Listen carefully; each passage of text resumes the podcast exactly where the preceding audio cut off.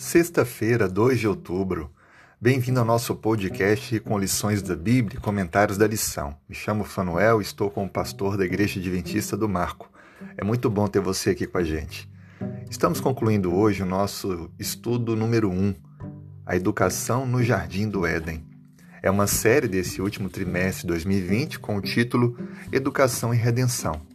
A conclusão que tiramos é um pouco daquilo que vimos durante todos esses últimos seis dias. Aprendemos que a primeira escola foi o Jardim do Éden, onde Deus ensinou tudo para o primeiro casal, usando a própria natureza. Deus também passeava no jardim, dialogava com eles diariamente. Houve uma intromissão quando a serpente, representando Satanás, enganou e levou o primeiro casal à desobediência a Deus. A negligência à mensagem divina fez com que o casal perdesse a permanência naquele lindo lugar. Contudo, a Bíblia apresenta que Deus proporcionou a recuperação do que foi perdido. O plano da salvação é exatamente este: é trazer o homem de volta ao plano original, restaurar aquilo que foi afetado pela desobediência. Entendemos que respeitar a autoridade é muito importante.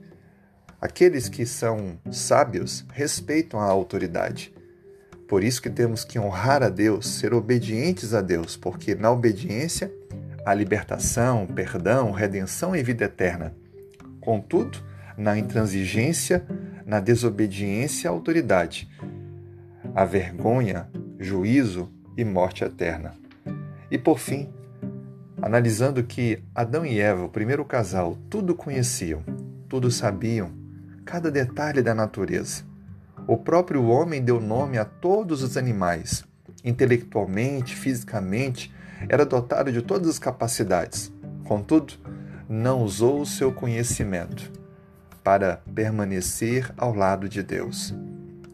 Lançado pela dúvida, pelo questionamento, experimentou a desobediência e o pecado entrou na história da humanidade.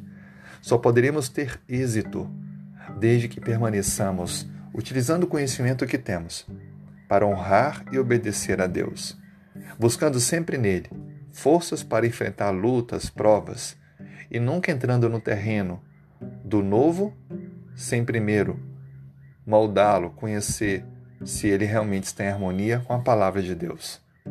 Que Deus o abençoe que você fique firme na fé a cada dia. Um grande abraço.